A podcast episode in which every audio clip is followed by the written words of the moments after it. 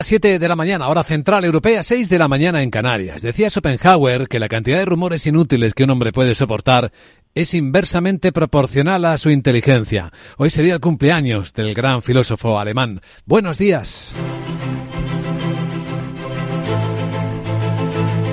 Aquí comienza Capital, la bolsa y la vida. Y despertamos este jueves con un boom esperado en los mercados. Nvidia dice que hemos llegado a un punto de inflexión con la inteligencia artificial, que lo que viene es muy distinto. La transformación ya está aquí. Sus resultados se disparan y también la compañía en el mercado fuera de hora.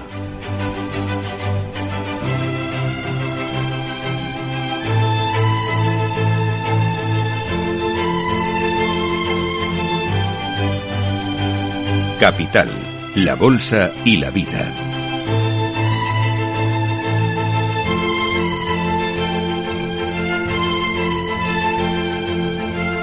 Luis Vicente Muñoz.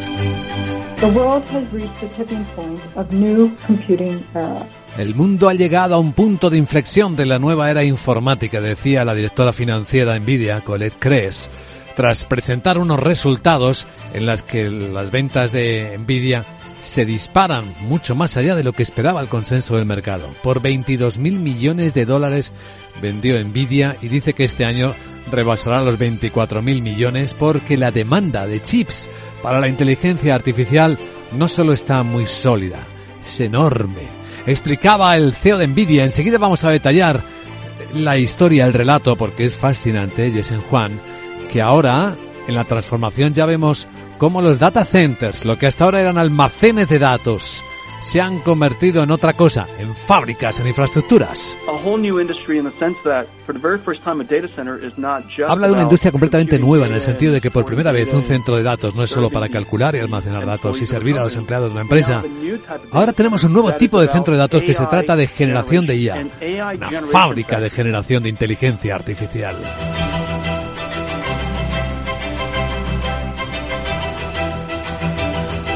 Un 9% viene subiendo en el mercado fuera de hora. Nvidia, aunque no son sus máximos históricos, los tocó hace apenas una semana, sí que le mantiene muy cerca de ellos y anima al mercado fuera de hora, pues a los futuros americanos, a los futuros europeos y al mercado asiático. Esta cotización está permitiendo a la bolsa de Tokio cerrar ahora mismo tocando su máximo ya no de 34 años, ya ha rebasado el Nikkei en la sesión de esta noche los eh, niveles de 1989. Ya estamos, por lo tanto, viendo y lo certificamos en este momento. Un nuevo máximo histórico del Nikkei, de la Bolsa de Tokio. Una subida final del 2,1%. No solo ha rebasado los 30.000 puntos el Nikkei, sino que ido a 39.116 yenes. Me ha ayudado, por cierto, también por la debilidad del yen.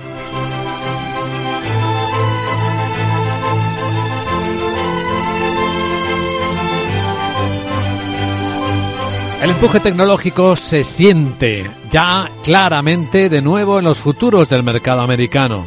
Suben mucho más de lo normal a esta hora. El SP500, siete décimas arriba, es una subida de 37 puntos a los 5.033. Por lo tanto, ahí está dibujando también su particular máximo histórico, máximo de todos los tiempos. Los futuros europeos vienen subiendo en una proporción similar. Ocho décimas arriba el Eurostock son 38 puntos en los 4.825.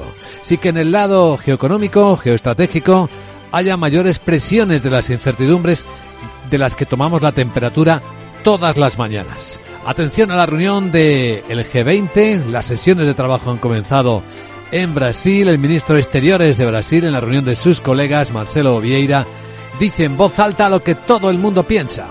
As instituições contudo, não estão devidamente equipadas para lidar con los desafíos actuales. Que las instituciones multilaterales no están equipadas para hacer frente a los desafíos de hoy, como muestra la inaceptable parálisis del Consejo de Seguridad en relación con los conflictos en curso. Este estado de inacción se traduce en la pérdida de vidas inocentes, decía el ministro brasileiro. Ahí tenemos una parte del foco, otros siguen estando en la escena europea, con los agricultores que siguen las protestas en muchos países. Ayer llegaron en Madrid hasta el centro de la ciudad de una forma filtrada, muy limitada, por la fuerza de seguridad, pero bueno, plantaron sus eh, tractores frente al Ministerio de Agricultura, no les dejaron muchos más movimientos. El presidente del gobierno dice que lo que ha hecho, lo dijo comentándolo cuando hizo su visita relámpago eh, no anunciada, al parecer por llamada al rey de Marruecos una carta a la presidenta de la Comisión Europea para que eh, se atiendan eh, muchas de esas demandas justificadas por parte del sector primario. Pero es que en el sector primario se sigue viendo la cuestión igual, como dice el coordinador estatal de Unión de Uniones, eh, Luis Cortés. Me doy por satisfecho por la respuesta de los agricultores. No me doy en absoluto satisfecho por la contestación de las administraciones. Esas 18 medidas son humo que en nada van a paliar los problemas que tienen los agricultores. Así que esta es la sensación con la que de nuevo despertamos este jueves 22 de febrero, en el que además de estas historias hay otras que se van a producir en los próximos minutos, porque esperamos en poco los resultados de Telefónica y también en menos de una hora el plan estratégico de Repsol. Dos hechos relevantes de los que nos ocuparemos esta mañana, en los próximos minutos, en Capital, la Bolsa y la Vida. A las 8 de la mañana vamos a ofrecer un análisis más en profundidad de lo que representa, reflejan los resultados de Nvidia y los eh, comentarios, los mensajes de sus dirigentes. Mateo Valero, director del Barcelona Supercomputing Center, el Centro Nacional de Supercomputación y catedrático del Departamento de Arquitectura de Computadores de la Universidad Politécnica de Cataluña, nos acompañará en directo en Capital Radio y nos ayudará a entender mejor qué es lo que está pasando en este punto de inflexión del que hablan los constructores de los chips de la inteligencia artificial. Y tras él en la gran tertulia de la economía, Ramón Tamames, Jesús Varela y Gonzalo Garnica nos ayudarán a poner en contexto las noticias que despiertan la economía y que a esta hora de la mañana presentamos en Capital Radio con Miguel San Martín.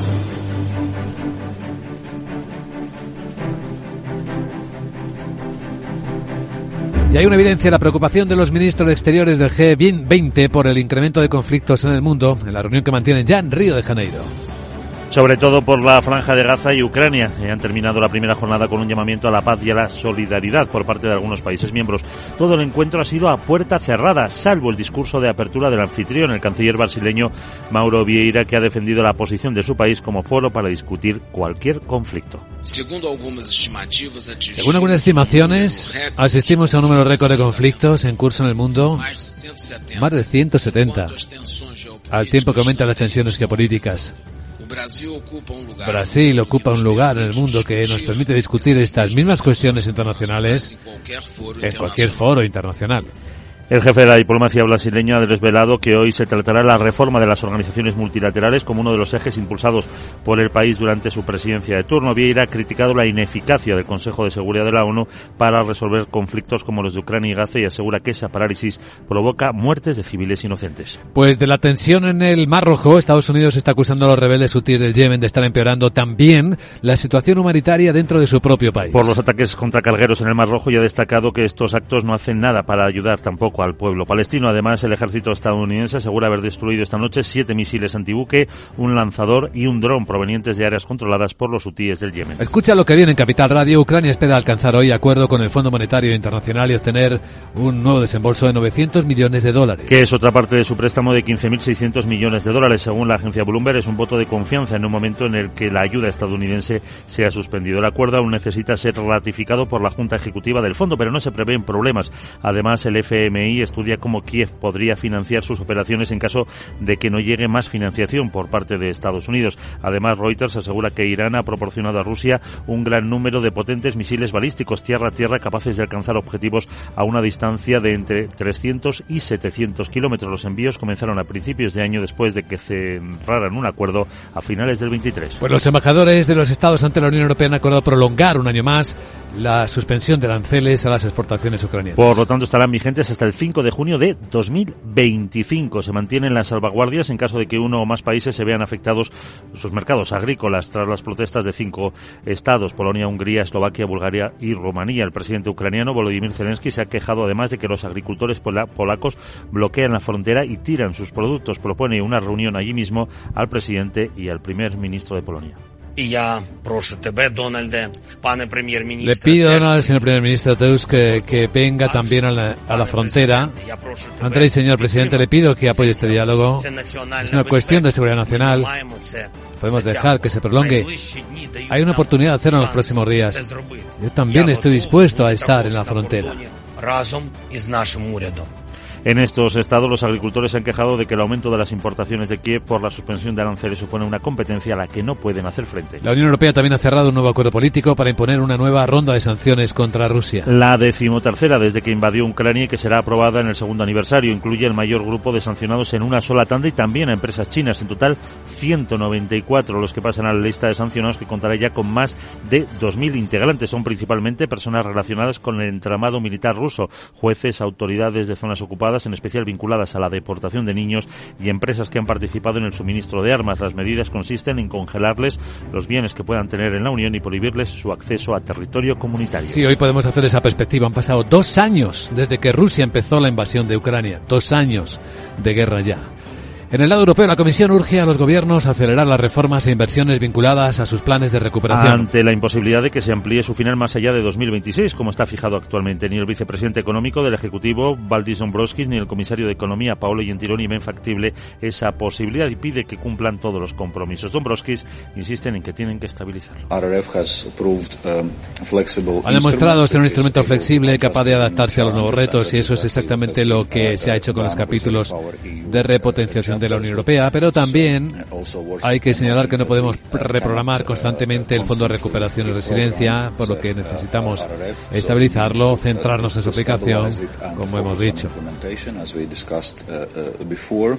Dombrovskis recuerda que algunos estados siguen rezagados respecto al calendario de ejecución previsto en sus planes y tendrán que recuperar el terreno perdido. Menciona, de hecho, a España, que tendría que haber recibido el cuarto pago de 10.000 millones en diciembre, pero se encuentra todavía en fase de evaluación a la espera de la aprobación de la reforma del subsidio por desempleo. Aunque comenzó, dice, como el país a la vanguardia, España ha sido superada por Italia y Portugal. Pues en España, el Tribunal de Cuentas advierte en relación con los fondos que los sistemas europeos para proteger su presupuesto frente a infracciones del Estado de Derecho muestran deficiencias eh, como el riesgo de que las medidas no generen mejoras sobre el terreno o que el desbloqueo de fondos se base en consideraciones políticas. Es una auditoría en la que analiza el mecanismo por el que desde 2021 la Unión condiciona la recepción de fondos a que se respete el Estado de Derecho. Hasta ahora ha sido utilizado solo con Hungría, la que en 2022 congeló 6.300 millones en fondos por sus deficiencias en materia de independencia judicial, corrupción o transparencia en las licitaciones públicas. Y hoy en la Eurocámara los 27 van a votar la futura sede de la Autoridad Europea contra el Blanqueo de Capitales y financiación del terrorismo. A la que es candidata a Madrid junto a otros ocho ciudades europeas. Una votación que se conocerá a última hora de la tarde. París, Frankfurt y Roma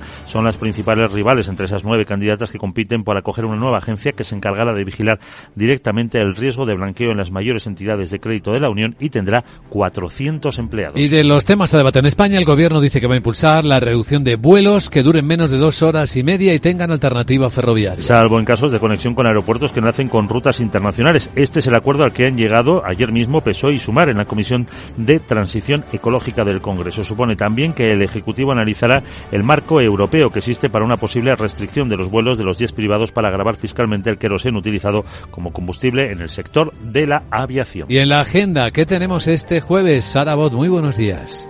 Muy buenos días Luis Vicente. Ejem, ejem. ¿Has estado de vacas? Sí. Bueno, no me contestes. No. Te digo que este jueves es día de publicación de datos adelantados de PMI manufacturero, de servicios y compuesto de febrero en las principales economías. Francia publica la encuesta de negocios de febrero y España datos de compraventa de viviendas de todo 2023. En la zona euro conoceremos el dato definitivo de inflación de enero y las actas de la última reunión del Banco Central Europeo. Y en Estados Unidos tendremos peticiones semanales de subsidio por desempleo, cifras de PMI y de ventas de viviendas de segunda mano. Bueno, ya vale, ¿Qué? ¿no? ¿Qué? Ya se lo dije ayer a Laura y nada. ¿Qué? Seguís igual de cansinos. ¿Por qué qué? pesaditos sois los humanos. ¿Qué pasó? ¿No? Parece que no hay otra cosa. ¿Qué? Ya os vale eso de hablar tanto de envidia. Ah. ¿No? Al final vais a conseguir que me vuelva más humana y tenga envidia de verdad. Jeje.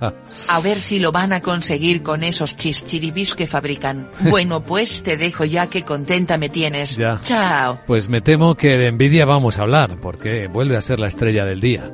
entre otras cosas, porque ya vemos como Nvidia también es la que está dando gasolina al mercado de Asia, del que nos ocupamos a continuación en Capital, la Bolsa y la Vida. Luis Vicente Muñoz.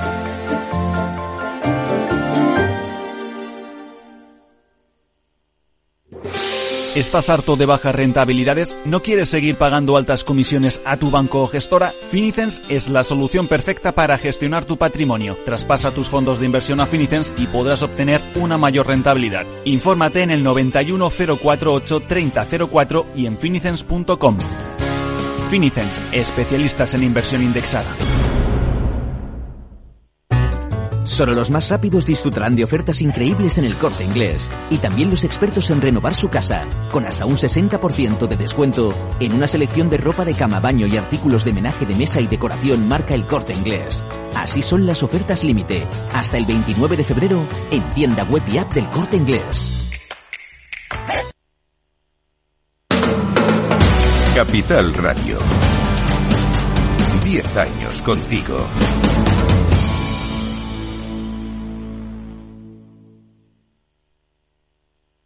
Capital, la Bolsa y la Vida, con Luis Vicente Muñoz.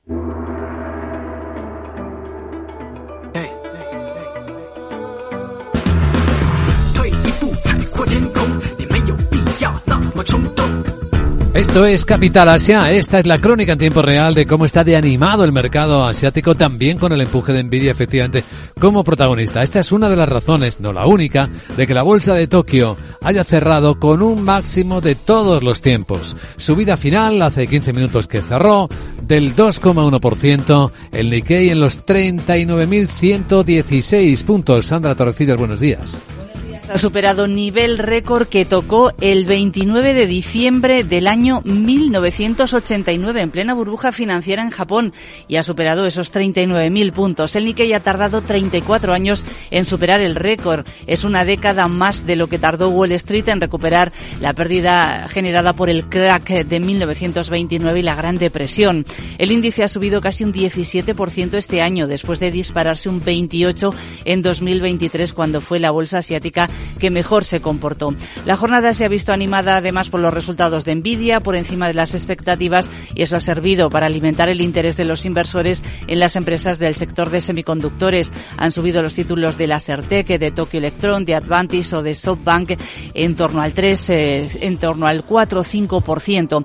Detrás de las subidas en el Nikkei está también la vuelta de los inversores extranjeros que están buscando alternativas a los maltrechos mercados chinos y que ven baratas las japonesas. Añadimos más motivos, la buena temporada de resultados de las empresas niponas con ganancias récord en la mayoría de los casos y la caída del yen, que vuelve a acercarse al nivel de 150 por dólar, además de las expectativas de que el Banco de Japón va a mantener una política monetaria ultra flexible durante algún tiempo. Y un dato más, el año pasado los inversores extranjeros invirtieron 6,3 billones de yenes en el mercado de renta variable japonés. Eso al cambio son unos 42.000 millones de dólares y solo en el mes de enero de este año han invertido ya casi 8.000 millones de dólares. Pues esto por el lado japonés, pero no es lo único. Tenemos algunos datos adelantados de cómo se está comportando tanto su industria como el sector servicios. Hablamos de los PMIs. Y las condiciones empresariales, sin embargo, están empeorando en una economía que, por cierto, lucha por salir de la recesión técnica. Así lo muestra el índice PMI de actividad manufacturera, que ha bajado desde 48 hasta 47,2 en el mes de febrero. Acumula nueve meses por debajo del umbral de 50, que recordamos que es el que separa contracción de expansión. La encuesta muestra una fuerte reducción de los nuevos pedidos y descensos también en el empleo. Si miramos el sector servicios, el PMI también ha descendido desde 53,1 hasta 52,5, pero se mantiene en territorio expansivo y con buenos datos de crecimiento en los nuevos negocios. El compuesto, que combina ambos, se ha reducido hasta 50,3. Bueno, tenemos un mercado en todo Asia bastante positivo, salvo India, donde hay un poco de corrección. En Corea del Sur, el, la bolsa sube cuatro décimas después de que el Banco Central mantuviera los tipos. Los ha mantenido en el 3,5%, son máximos de 15 años. Es lo que esperaban los analistas, dada la persistente inflación y la elevada deuda de los hogares surcoreanos. Tras siete incrementos consecutivos, la entidad eh, lleva desde enero de 2023 sin modificar la tasa de referencia ante la dificultad para impulsar el consumo por la subida de los precios. Sin embargo, uno de los siete miembros de la Junta se ha dejado la puerta abierta ya a un posible recorte de tipos de interés a corto plazo. El Banco Central de Corea ha mantenido además la previsión de crecimiento del PIB para todo 2024 en el 2,1% y la de la inflación en el 2,6%. ¿Qué tal día tenemos en los mercados de China? Pues eh, positivo, suavemente positivo. Subida de seis décimas en la bolsa de Hong Kong. Son de 8 en la bolsa de Shanghai y Shenzhen, donde están las tecnológicas, pues sube medio punto porcentual, lo que no deja de chocar cuando hay tanta fiesta tecnológica en el resto de las bolsas del mundo. Entre los protagonistas precisamente está una empresa tecnológica china, Lenovo, que es el mayor fabricante de ordenadores del mundo, que acaba de publicar resultados. Con unos ingresos que le han subido en el cuarto trimestre de 2023 un 3%, ha superado previsiones y ahora dice que su foco estratégico va a estar en ordenadores eh, con IA, capaces de ejecutar aplicaciones de inteligencia artificial sin estar conectados a Internet. La firma china controla el 25,6% del mercado mundial de PCs, eh, según eh, datos de la consultora Gartner, y le siguen HP, Dell y Apple. El envío de PCs con inteligencia artificial probablemente alcanzará los 50 millones de unidades este año. Se espera que se triplique hasta 167 millones para 2027, lo que representa cerca del 60% de los envíos totales. Y en los medios de Asia cuenta Asian Nikkei que Google está planeando comenzar también la producción de sus teléfonos Pixel en la India ya en el segundo trimestre de este año. Así que el gigante de los motores de búsqueda se uniría a Apple y a Samsung para aprovechar lo que parece un gran mercado en el sur de Asia con las nuevas oportunidades que está dando India.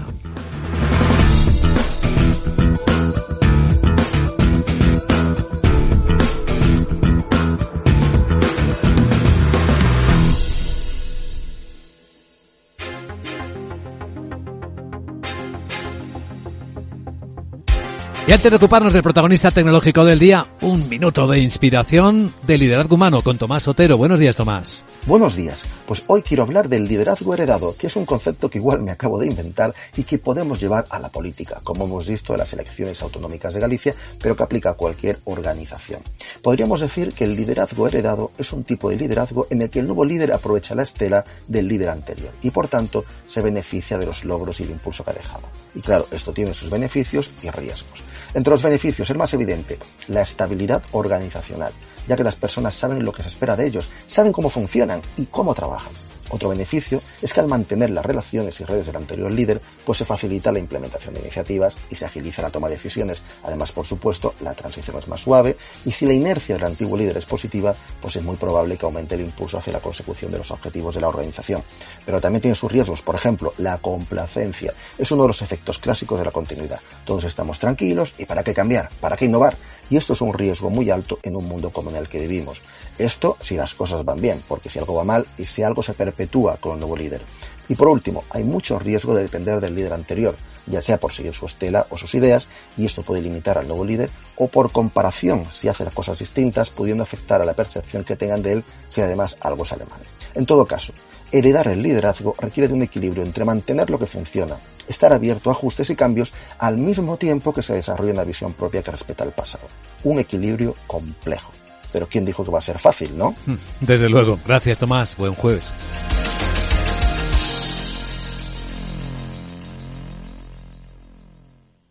Capital, la Bolsa y la Vida, con Luis Vicente Muñoz. Hablemos de Nvidia, muy caliente en el mercado fuera de hora, con las subidas del 9%. Es una de los siete magníficos y hoy Laura Blanco, buenos días, es todavía un poco más magnífica. Sí, porque arrasa en inteligencia artificial generativa. Nvidia, en foco, espectacular lo que le dice a un mercado que temía un desplome de la acción por la expectativa que se había generado. Ingresos suben un 265% en el trimestre. Explica que la división de data centers, la principal pata de la empresa, dispara un 409% los ingresos en el último trimestre del ejercicio fiscal. Tú lo dices, es todavía más magnífica.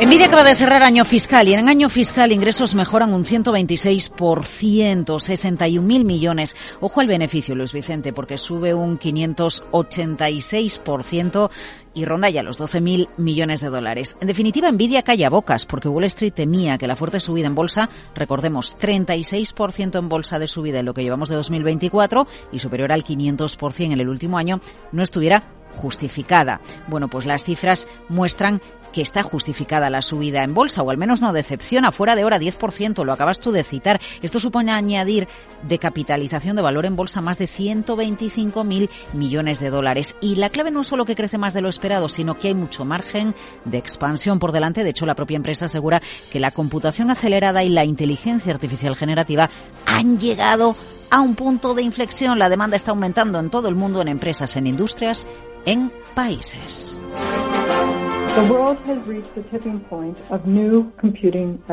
Es la CFO de Nvidia, Colette Cres. El mundo llega a un punto de inflexión en la nueva era informática. A ver, data centers, ¿qué son los, Vicente? Pues son fábricas de inteligencia artificial, así lo define Nvidia. Las cifras de la compañía evidencian la creciente demanda de chips para centros de datos, la demanda de GPUs, unidades de procesamiento de datos y Jens San Juan, el CEO, explica ¿Por qué son fábricas los data centers? Una industria completamente nueva, dice, en el sentido de que por primera vez un centro de datos no es solo para calcular o almacenar datos y servir a los empleados de una empresa.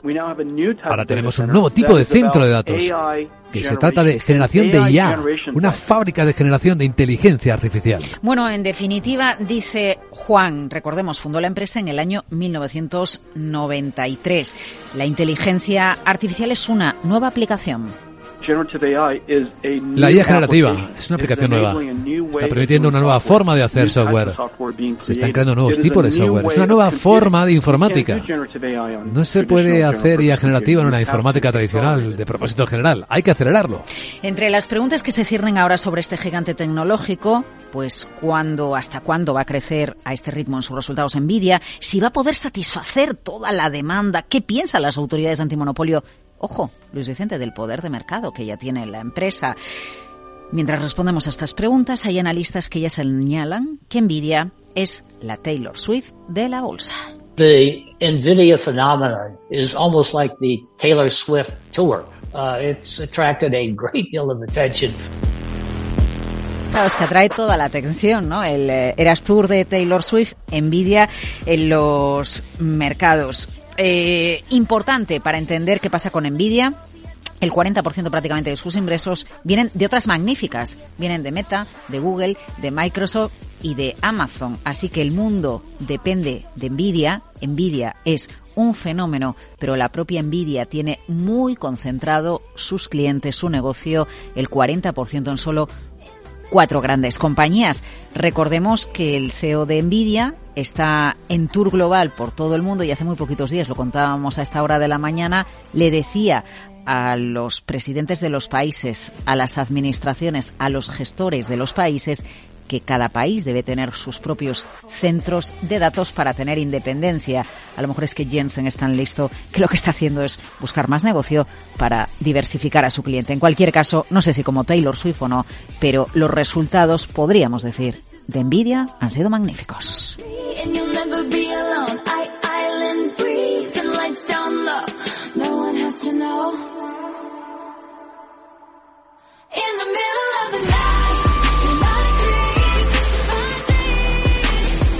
Bueno, Nvidia es una de las protagonistas del día. Hay más. En un instante esperamos y contaremos los resultados de Telefónica.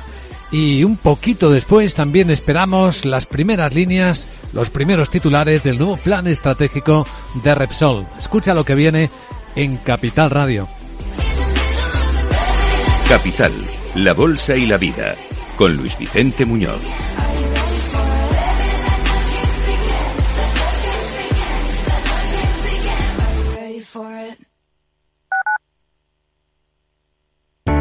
Para personas inquietas, Capital Radio.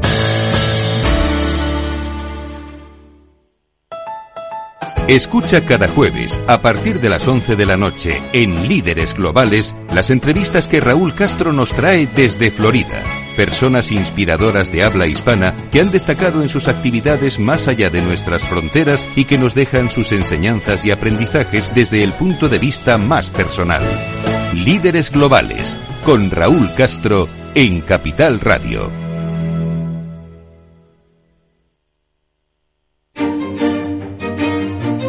Valor Salud.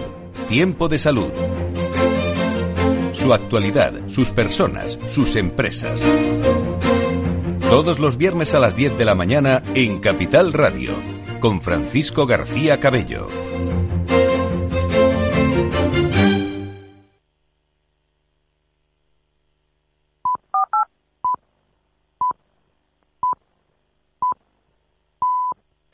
Son las siete y media de la mañana, hora central europea, seis y media en Canarias. Decía Schopenhauer, hoy sería el cumpleaños del filósofo alemán, que la riqueza es como el agua salada. Cuanto más se bebe, más sed da. Buenos días.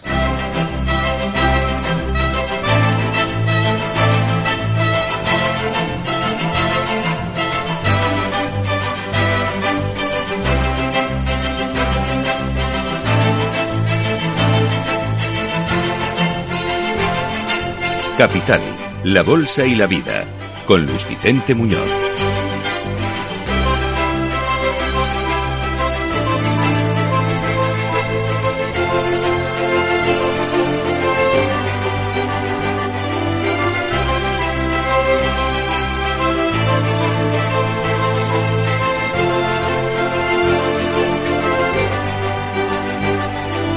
Bueno, ya estamos a jueves, ya tenemos aquí con nosotros los resultados de Nvidia, como hemos adelantado en Capital Radio, han sido una enorme y grata sorpresa. No solo ha vendido más de lo esperado, 22 mil millones de dólares, sino que espera todavía vender más de lo que se espera de ella en este año, hasta 24 mil millones de dólares. Y dice que ahora mismo ya estamos en el punto de inflexión en el que los centros de datos no son lugares de almacenamiento, sino la nueva infraestructura que genera la IA, la inteligencia artificial generativa.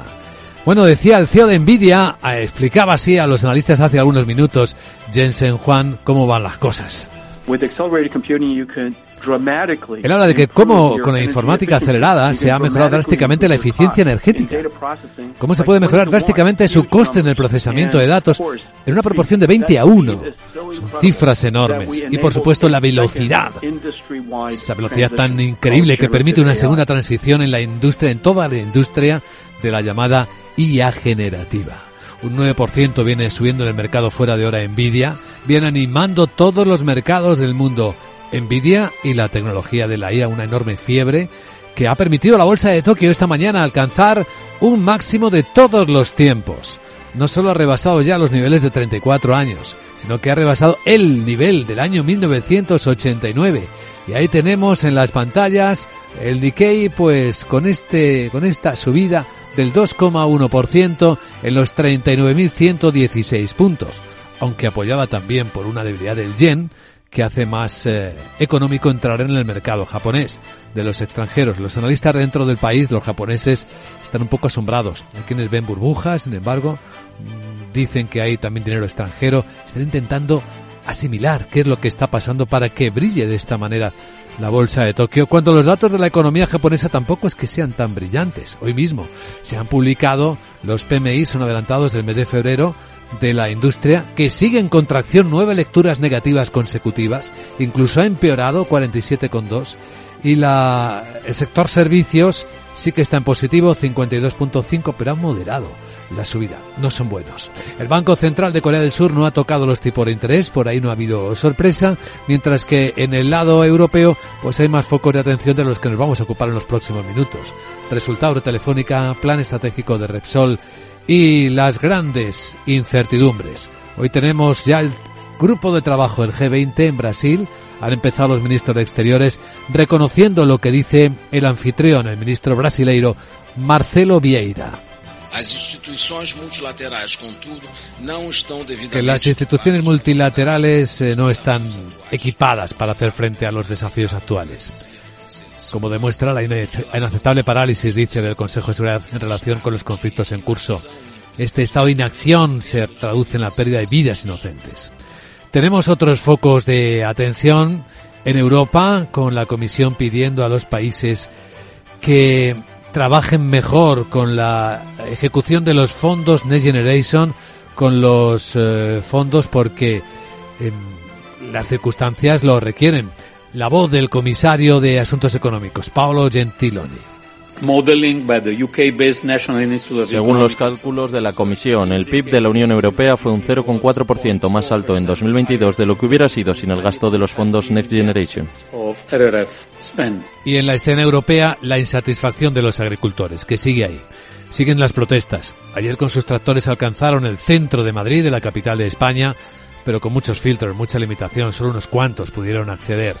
Pero como dice Luis Cortés, el coordinador estatal de uniones, me doy por satisfecho por la respuesta de los agricultores. No me doy en absoluto satisfecho por la contestación de las administraciones. Esas 18 medidas son humo que en nada van a paliar los problemas que tienen los agricultores. Hizo algún comentario el presidente del gobierno Pedro Sánchez durante ese viaje relámpago inesperado a, a Rabat para ser recibido por el rey de Marruecos. Comentó esto sobre la respuesta a los agricultores, lo que estaba haciendo una carta a la presidenta de la Comisión Europea para que eh, se atiendan eh, muchas de esas demandas justificadas por parte del sector primario.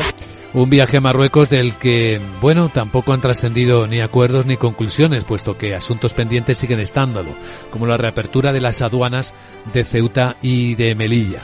Sin embargo, en la escena, algo que inquieta mucho al PSOE es como ha saltado un nuevo caso de corrupción a partir de la detención de quien fuera mano derecha del ministro de Transportes, Ábalos, junto con otras cinco personas en una investigación por corrupción. Hubo gente que como comisionista se hizo rico, aprovechando las difíciles circunstancias de la pandemia, con el tráfico, la compraventa de mascarillas. Y eso está ahí también, en la escena, otro elemento inquietante de corrupción en la compleja política española. ¿Qué más decir a esta hora de la mañana? Pues como adelantábamos, con Nvidia como protagonista, el futuro de la bolsa europea viene augurando una clarísima apertura arriba. Subida de 8 décimas ahora mismo del futuro del Eurostox en 4.827. Empujando hacia arriba también el futuro del mercado americano. El SP500, el futuro máximo histórico, 5.036, 40 puntos de subida, que también son 8 décimas. En un instante en Capital Radio, y el primer informe de preapertura de mercados con los protagonistas del día.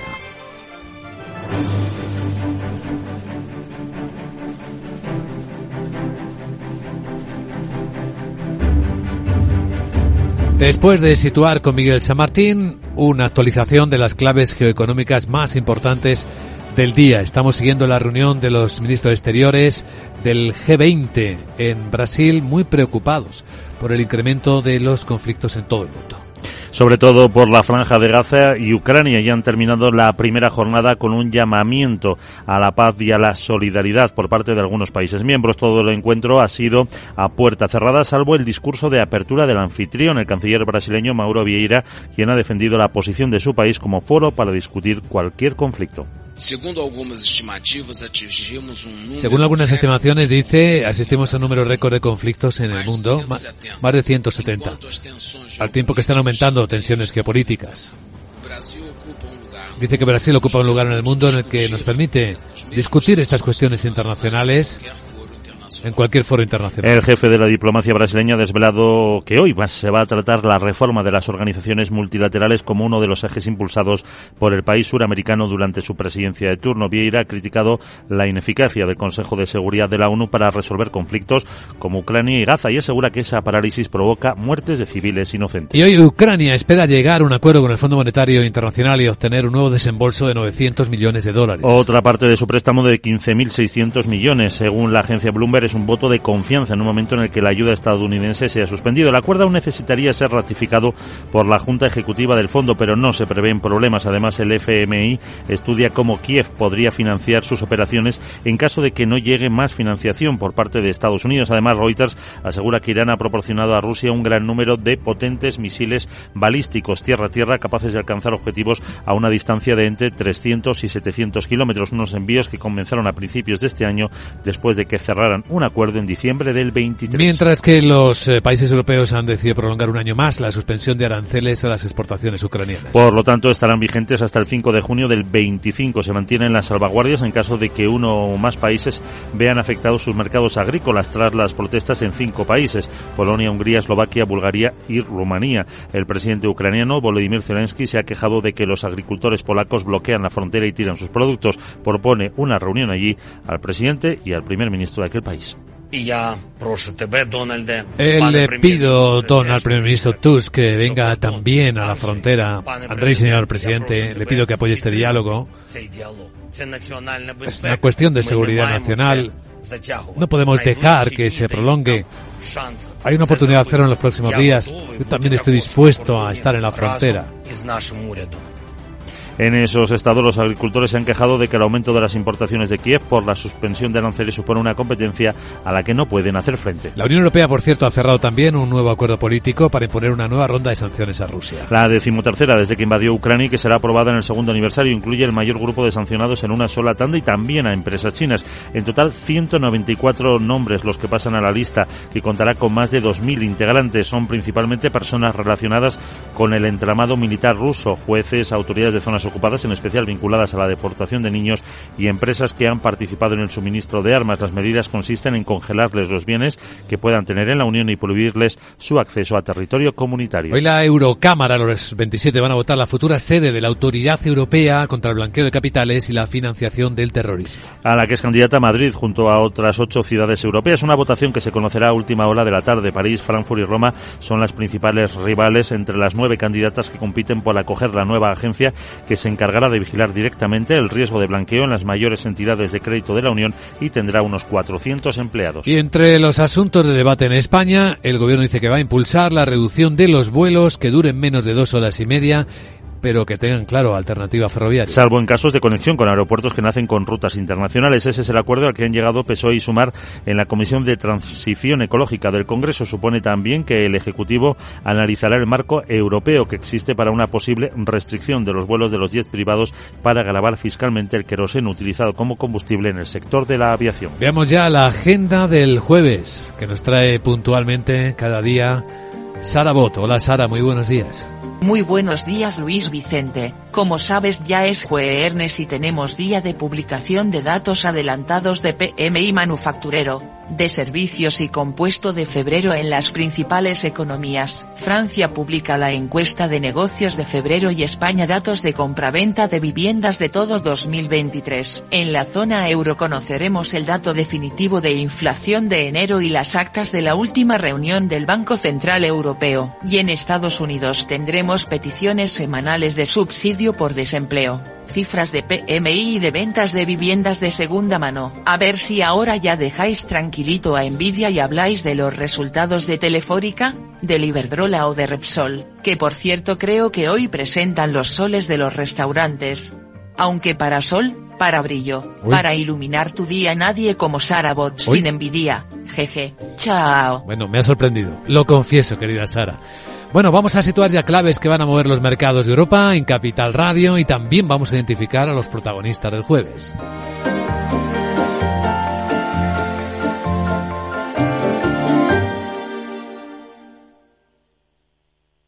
¿Estás completamente seguro de que la rentabilidad de tus planes de pensiones es la mejor que puedes obtener? Si tu gestor solo te ofrece los planes de su banco, estás perdiendo oportunidades y, lo que es peor, años de rentabilidad para ti. En Velaria Inversores estamos a tu servicio, no al del banco. Trabajamos con 180 planes de pensiones de las entidades más punteras de España y de ellos solo te ofrecemos los de mayores perspectivas de rentabilidad, sin ningún coste para ti. Si quieres más rentabilidad, visita velariainversores.com.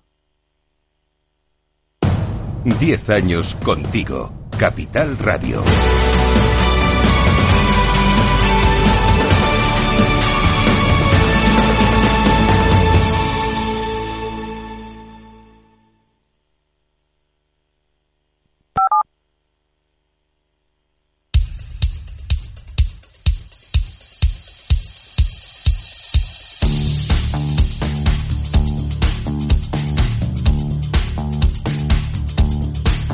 Capital, La Bolsa y la Vida, con Luis Vicente Muñoz. Informe de preapertura de mercados en Capital Radio. Tenemos eh, la información en las pantallas de CMC Market Brokers con una claridad meridiana. Hoy las bolsas de toda Europa van a empezar la sesión con subidas.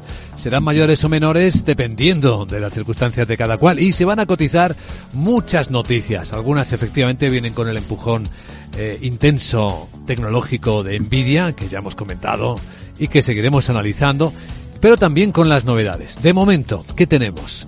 Volatilidad contenida. El índice del miedo está por debajo de los 15 puntos, el VIX, el de la volatilidad, lo que refleja confianza.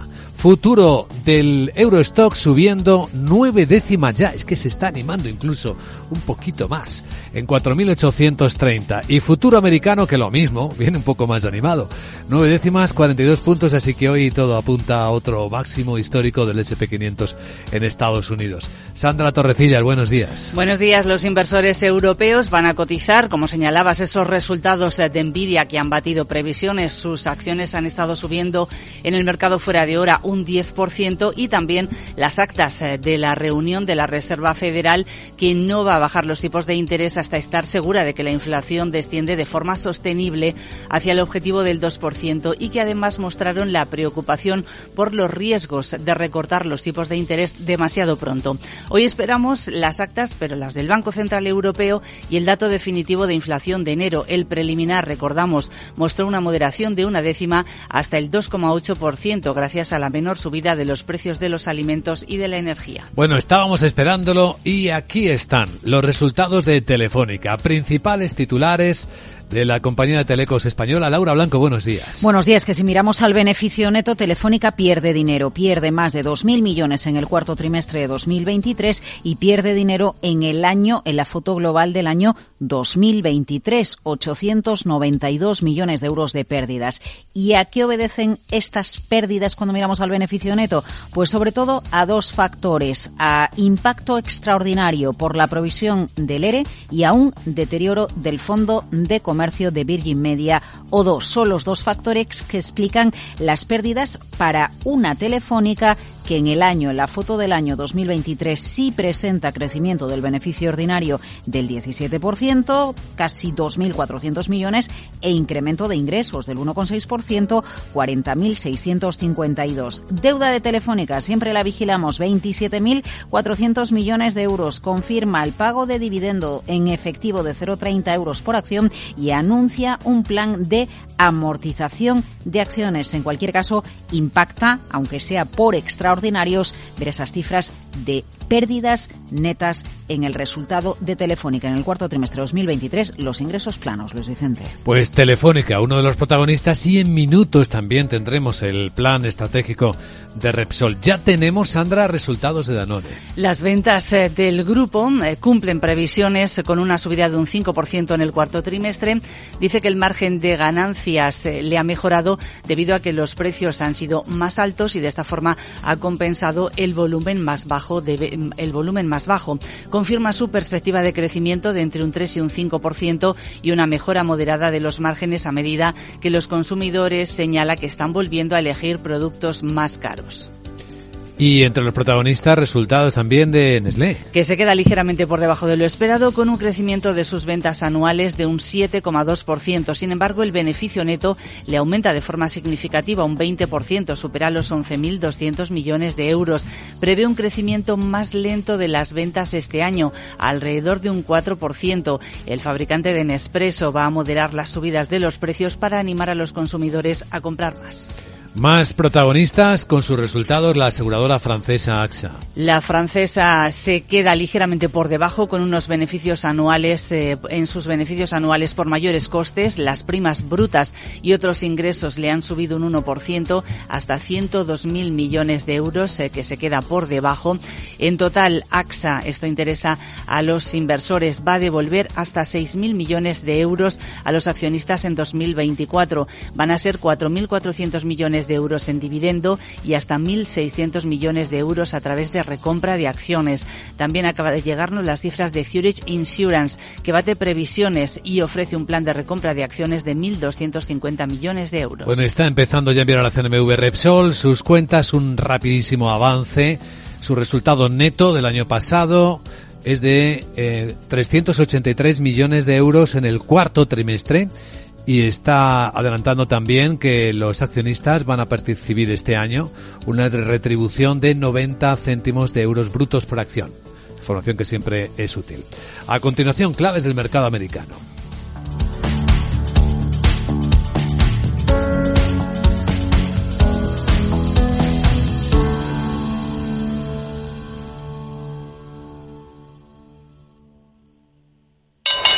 ¿Te interesa la bolsa? Invierte en acciones o fondos cotizados sin comisiones hasta 100.000 euros al mes con XTB. Vente al broker mejor valorado según Investment Trends y al mejor broker para operar según Rankia. Un broker, muchas posibilidades. XTB.com. A partir de 100.000 euros al mes, comisión del 0,2%, mínimo 10 euros. Invertir implica riesgos.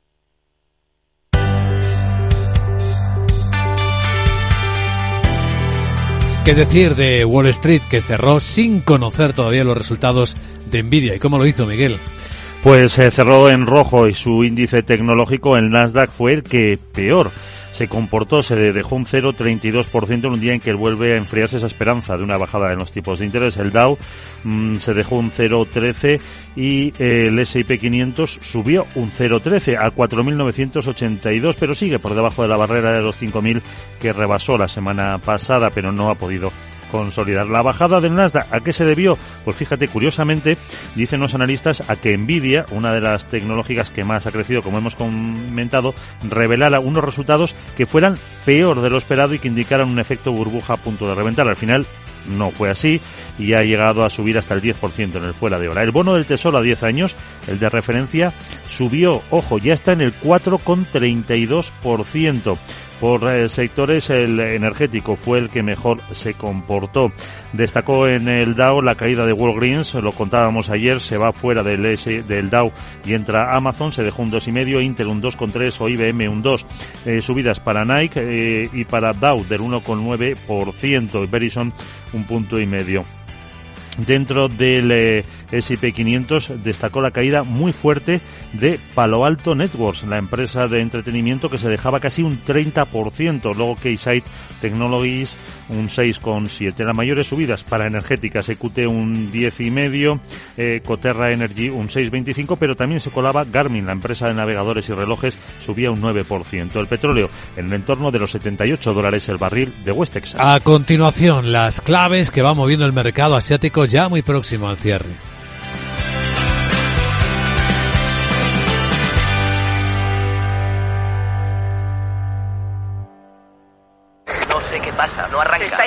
Todo el garaje. Es mi hija, necesita un médico. En estos momentos, ¿qué seguro elegirías? Elige Mafre, el mejor servicio 24/7 en acción. Y con las ventajas de tener todos tus seguros, coche, hogar, salud, empresa y vida, en la misma compañía.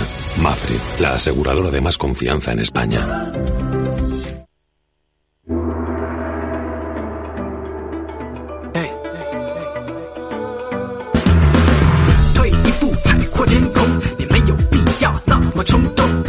Y con el mercado asiático revisamos también cómo están las divisas esta mañana. La fortaleza del dólar sigue estando ahí, sobre todo frente al yen. Esta es una de las razones, junto con los resultados de Nvidia, que han empujado la bolsa de Tokio. Ahora mismo un dólar se cambia por 150,22 yenes. Tenemos el euro dólar, por cierto, en las pantallas de XTV 10840. ¿Qué ha pasado con la bolsa de Tokio? Pues que cerró a las 7 de la mañana, hora central europea, con una subida del 2,1%. El nivel de 39.116 yenes es un máximo de todos los tiempos para la bolsa de Tokio. Rebasa al nivel máximo que alcanzó en el año 1989. Esto llama mucho la atención dentro del propio país que se preguntan qué está pasando con el mercado japonés. Porque los datos económicos, los macro, tampoco es que sean muy brillantes. Esta mañana otra prueba de ello han sido los PMIs. El de la industria, el manufacturero, vuelve a mostrar contracción. Lleva nueve meses consecutivos haciéndolo. Pero es que además se contrae más, está en 47.2. El de servicios sigue en expansión, pero ha moderado la subida, 52.5. En el resto de Asia, Corea del Sur ha visto como su Banco Central no tocaba los tipos de interés, los mantiene en el 3,5%, sin impacto en la bolsa, que está subiendo cuatro décimas ahora. En China, tenemos una subida que se va animando en la bolsa de Hong Kong y es de nueve décimas. Y hay un poco de corrección en los mercados de la India, en torno al medio punto porcentual.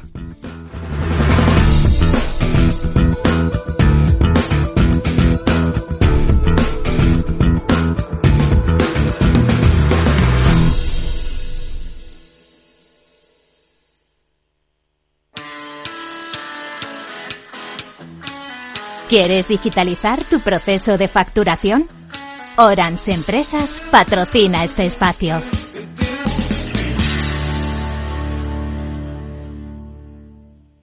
Según el estudio La factura electrónica B2B en Europa de Seres, el 87% de los países europeos utilizan la factura electrónica de forma obligatoria. Esta herramienta, al ser obligatoria en las administraciones públicas, ha provocado que varios gobiernos europeos tracen planes para su integración en el sector privado. España ha extendido su obligatoriedad para los subcontratistas del Estado desde hace unos años y la ley Crea y Crece, vigente desde octubre de 2022, ha marcado un hito al establecer por primera vez en la historia del país la exigencia de emplear este tipo de factura en las transacciones comerciales entre empresas y autónomos. Pensar a lo grande no es buscar un espacio donde guardar tus facturas. Es tener tus facturas digitales siempre a mano. Con Orange Empresas dispones de factura electrónica para ayudarte a digitalizar tu proceso de facturación y reducir tus tareas administrativas. Las cosas cambian y con Orange Empresas tu negocio también. Llama al 1414.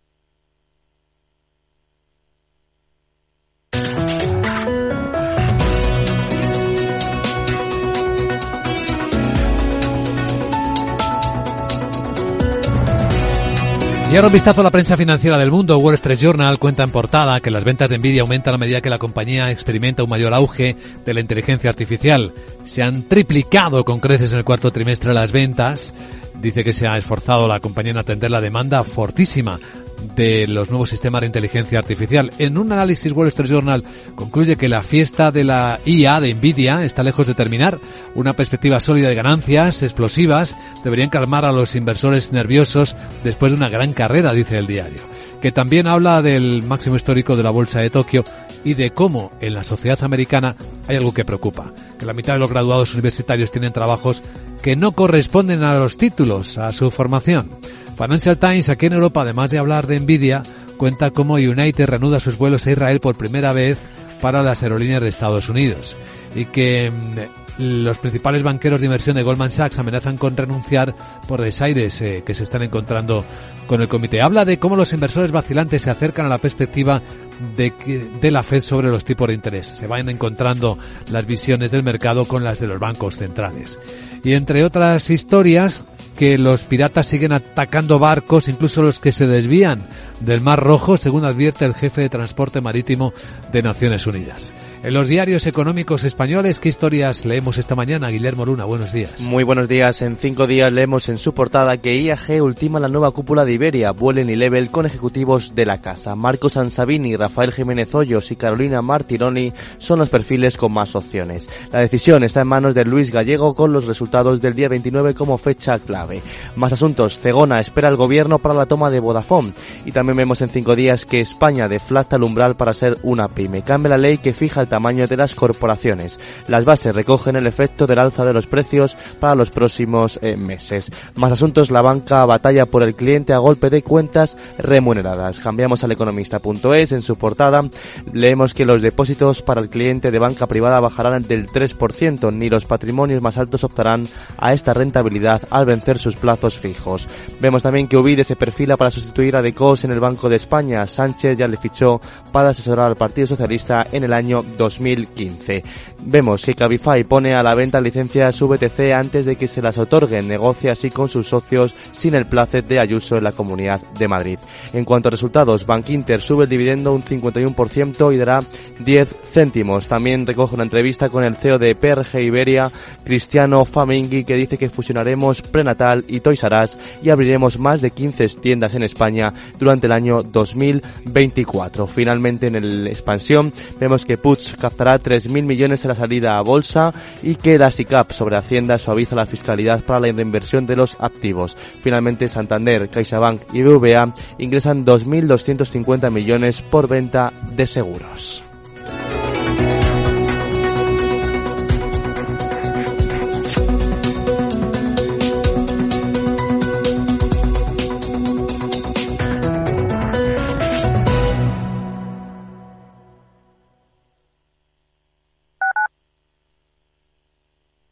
Capital Radio. La genuina radio económica. La economía vuelve a el balance con renovada presencia. La tertulia económica más simpática, entretenida y con los profesionales mejor preparados de la radio española llega todos los jueves a los micrófonos de El Balance a las 9 de la noche. Aquí, en Capital Radio. Escucha cada jueves, a partir de las 11 de la noche, en Líderes Globales, las entrevistas que Raúl Castro nos trae desde Florida. Personas inspiradoras de habla hispana que han destacado en sus actividades más allá de nuestras fronteras y que nos dejan sus enseñanzas y aprendizajes desde el punto de vista más personal. Líderes Globales, con Raúl Castro, en Capital Radio.